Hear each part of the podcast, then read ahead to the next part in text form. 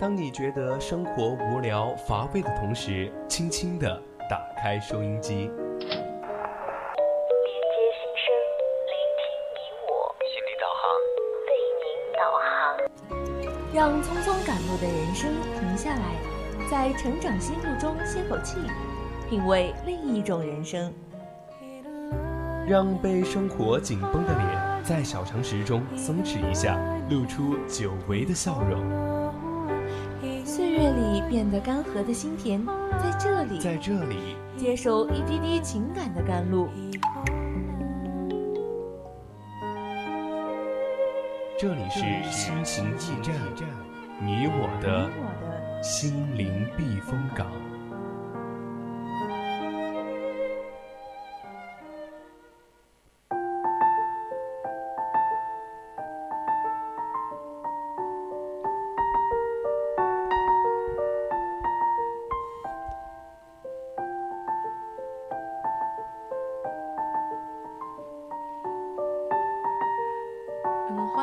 这里依然是我们的心情驿站，我是主播依晨。听众朋友们，大家好，我是主播栗子。那上半段呢，依晨主播给大家分享了一篇文章，认可普通，无畏成长。那下半段呢，我们就一起来聊一聊神舟十三升空，成功源于坚守。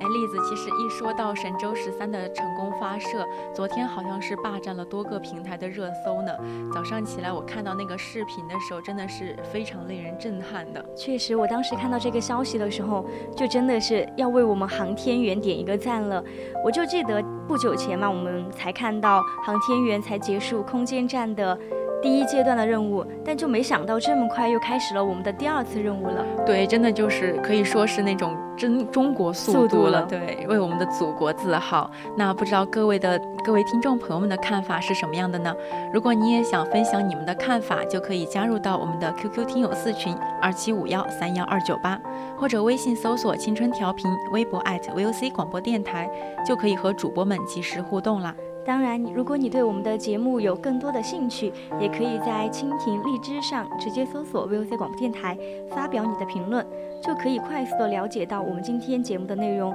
同时呢，也能够收听我们更多的节目。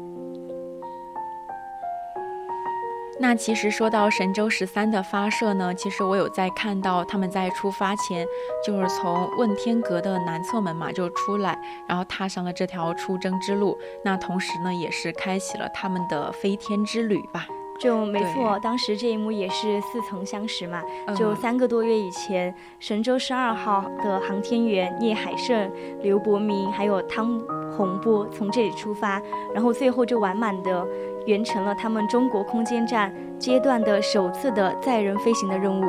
对，就是我记得是在八年之前吧，神舟十号在天宫一号呢打造了那种太空实验室，而且也是开展了首次的那种太空授课的活动。然后五年前呢，神舟十一号呢又在天宫二号完成了，就是嗯人在太空当中驻留的一个实验哈，也是为我们后续的空间站打下了基础。对，到今年的两次空间站的任务成功，其实我们从航天英雄杨利伟实现中国人的飞天梦想开始的那一刻起，我们就会有一个一个的飞天身影出现在我们身边，就仿佛他们都在这条出征路上就反复的重合，然后化为眼前这三位航天员他们自信从容的模样。对，其实当时我看那个视频的时候呢，我有看到航天员翟志刚的脚步，就是感觉到他就是那种沉稳中会透着一股力量。但是这有可能也是源于他在十三年前执行神舟七号载人飞行任务的时候，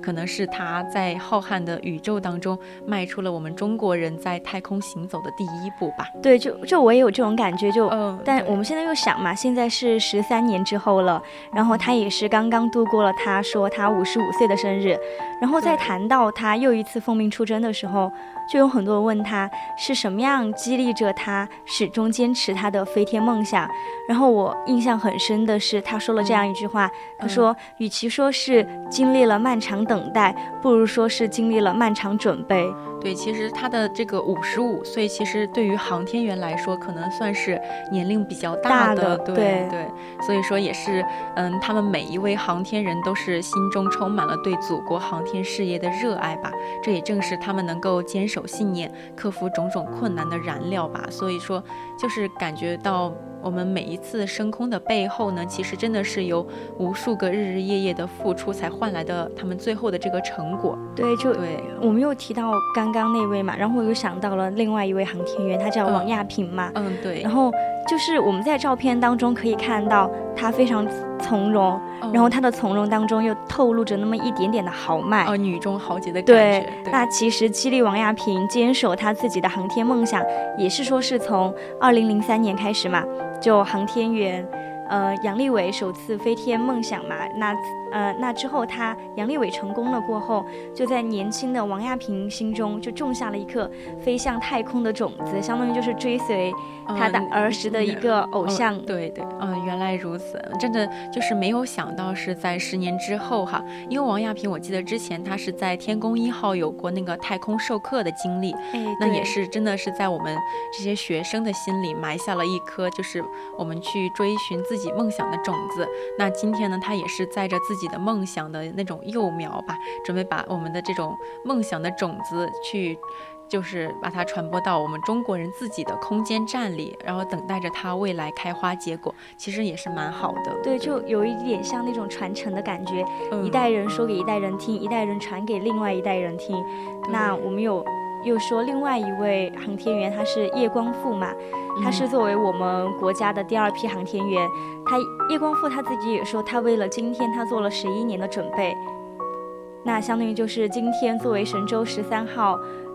的航航天员叶光富，他也即将开启他的六个月的太空之旅了。对，我记得之前好像是三个月，就上一次执行任务的时候，是当时我们还是在学校，对吧？然后当时我还跟同学说来着，我说他们现在就是嗯飞上天太空的之后，我们还在学校，等我们放完暑假回来了之后，他们还在太空。对对，也是我们刚开学没多久，他们才返回来的。对，那其实呢，说到太空之旅的话，我们中国可能真的。真的是可以说是从古至今一直都会有一个飞天梦的一个国家了，就所以说我们现在也是嗯非常期待嗯对这三位航天员能够以他们在太空的一个视角去感受一下我们祖国的大好河山吧。对，因为我就之前有看到他们发回来那些照片，就真的那种角度看真的好美，就是一种很独特的那种感觉，因为我们在。就是地面上可能说，嗯，对，没有没有机会去领去领略那种美好，嗯，对，就虽然是航拍中国有，是它是从天空俯拍，但是就是还是没有那种太空拍的那种震撼，我觉得，我觉得可以用震撼来形容，对。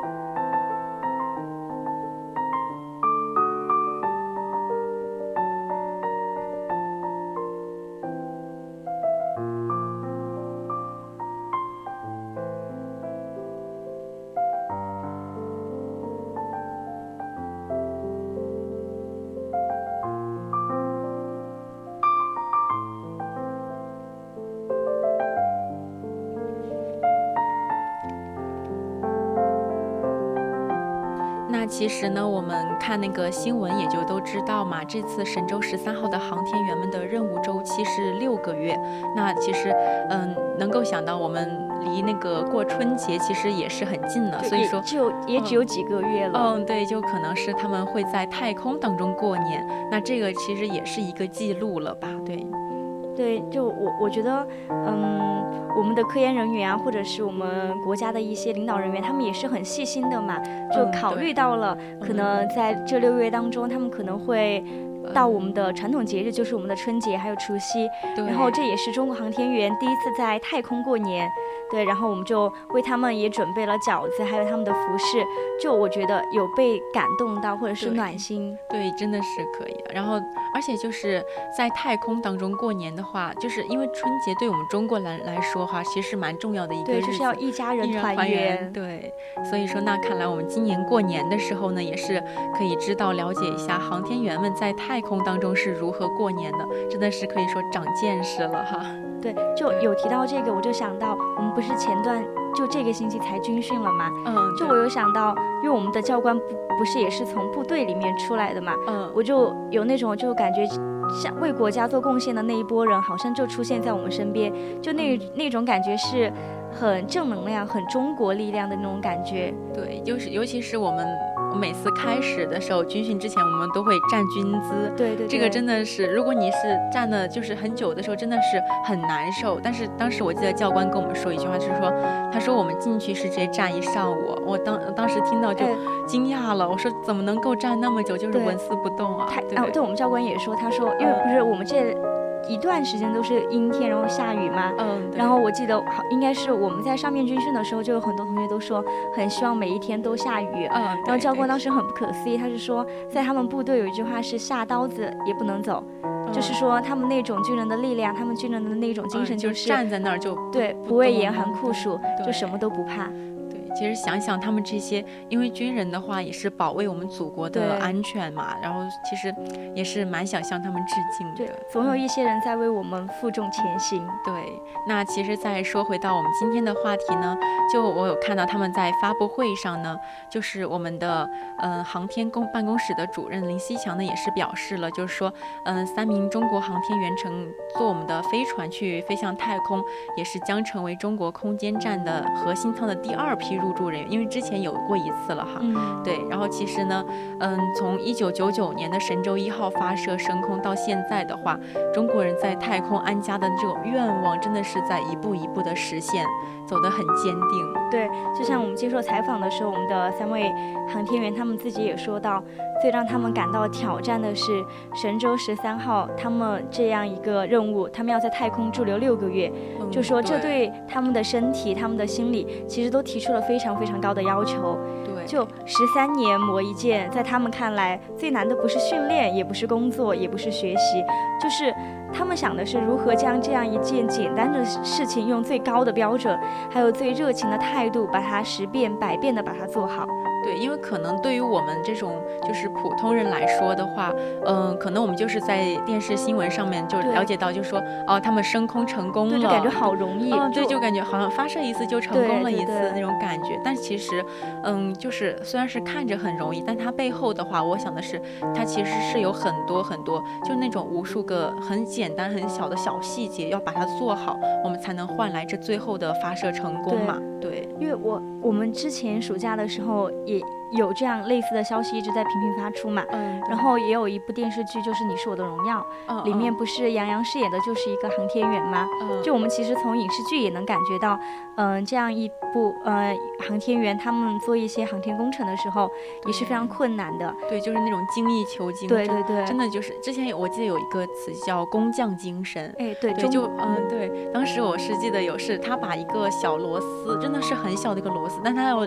就是拧到拧到位才之后才能保证那个嗯、那个飞船的安全，而进而是保证我们航天员的安全嘛，就是那种感觉就是追求极致的完美了，我觉得看对就是就说我们其实我们始终坚信我们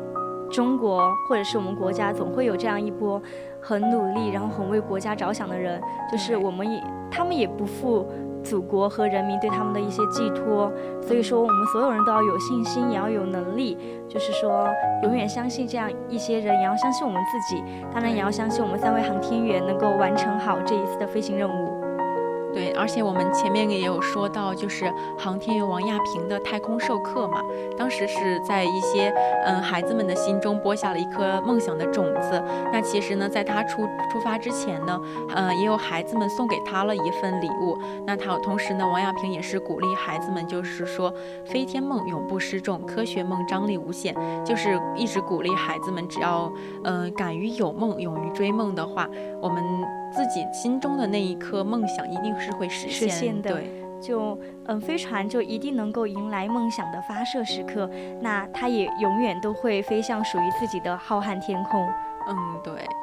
那我有看到，其实他在见面会上吧，好像也是有跟大家约定，就是说今年除夕夜神舟十三号，就是三个航天员就会和大家一起守岁，要在第一时间把来自太空的祝福送给祖国。那其实我当时有看到一个热搜说，嗯，他对自己的孩子说，他说妈妈去太空给你摘星星了，就是这句话，我觉得听起来好浪漫，就是因为我们之前比如说你要什么你要星星吗？我给你摘下来，那其实都是一句玩笑话。对，但他是真的是就是。给孩子的那种想法真的是就很很浪漫。就我觉得他的孩子应该也会被他有所影响，嗯，然后对星空啊，对宇宙充满着无限的期待。那我们说回来，嗯，我们刚刚前面有提到叶光富，他说这样一个十三年筹备下来的一次飞行任务，对他来说不是漫长等待，是漫长的准备。然后他就是非常充满信心嘛，他自己都说这一份信心是来自一代一代航天人的。持续的奋斗，来自飞行成员的一些团结协作，也是他十一年来的努力拼搏。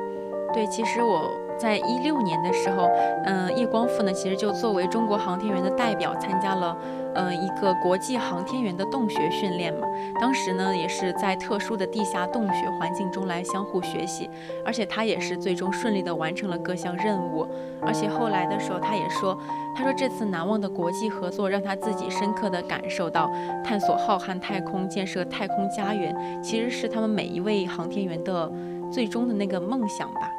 对，就是我们都说科研无国界，就是我们的航天人，他们也是凭借着他们自己骨子里的那一股无惧挑战，还有不怕挫折的一种信念嘛。嗯。然后在我们嗯不断的向前学习，不断的向其他国家借鉴一些科研技术的时候，我们也是一直勇往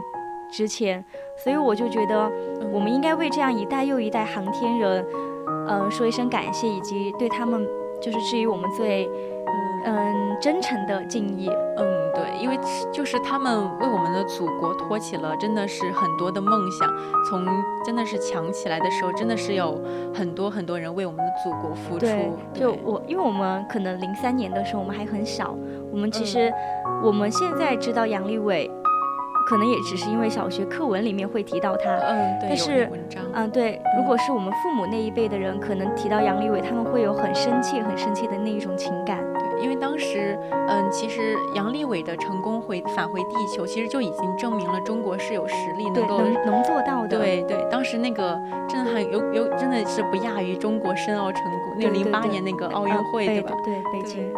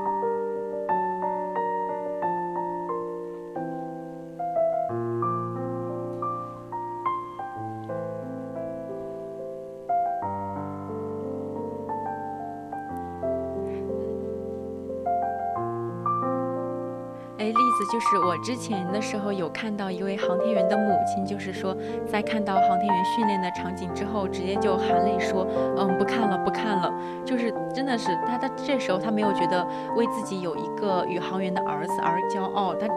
只剩下的是那种心疼，心疼，对对，就母亲对孩子的那一种，可能更多的是想让他活得很简单、很轻松嘛。嗯但是航天员他们训练是真的很苦，他们要适应航天的环境，那他们就要接受超重耐力的训练，还有低压缺氧的训训练，同时他们也还要训练一些潜艇功能啊，或者是失重飞行这样的训练，就真的可以说是魔鬼魔训鬼训练，对对，就真的是我认为还是真的好辛苦，好辛苦。嗯，对。然后我了解的话，就是说，嗯，就拿以超重耐力训练为例的话，就是航天员要在时速一百公里旋转的离心机里承受四十秒的八倍重力加速度，就是就是相当于自己身体承受相当于自己身体八倍重量的那种压力，真的就就完全是感觉自己的那种。嗯，胸就是胸部会呼吸非嗯常、非常困难，很急对促。对，就就短短真的虽然是只有几十秒，但真的就感觉跑了一万米一样难受。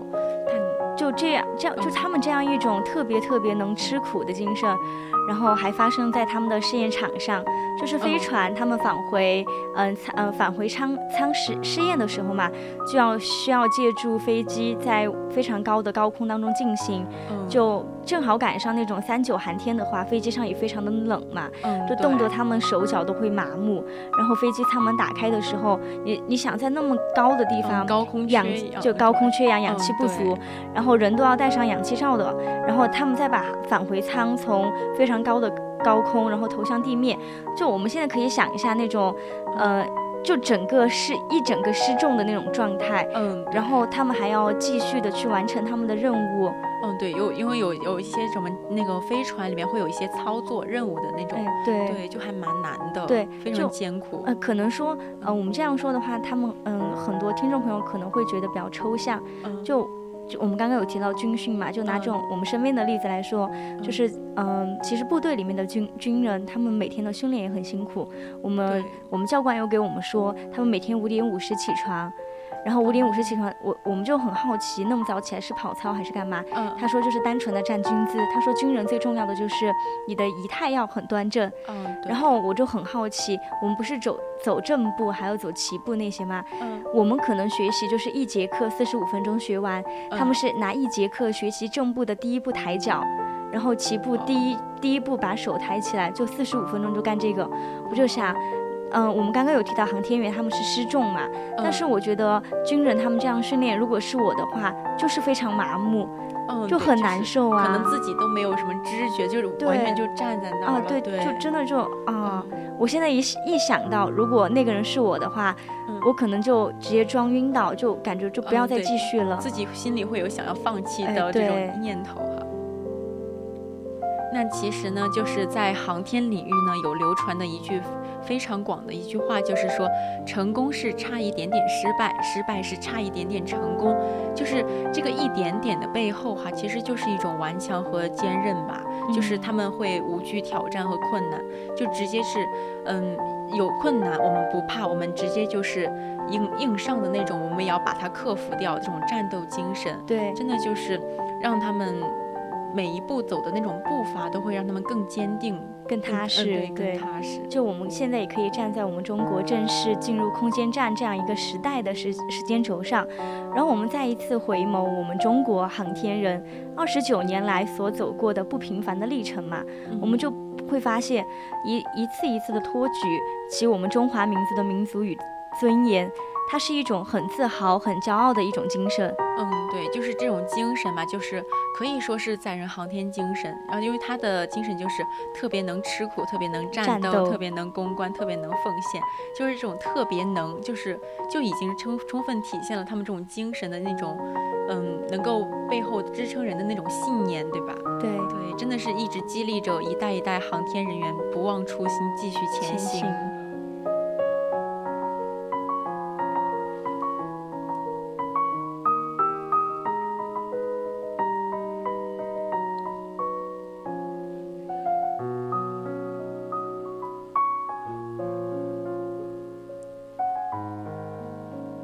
一转眼我们的节目也接近尾声了。那在这里呢，主播也把航天员刘洋的感悟和希冀送给各位听众朋友。嗯，他说到：“人生因奋斗而精彩，青春因梦想而美丽。梦想就像一朵朵浪花，汇成了中国梦这条奔涌的长河。愿年轻的朋友们敢于追梦，勤于圆梦，书写出属于自己的青春华章。”那感谢大家的收听，我是主播依晨，我是主播栗子，我们下周同一时间再见。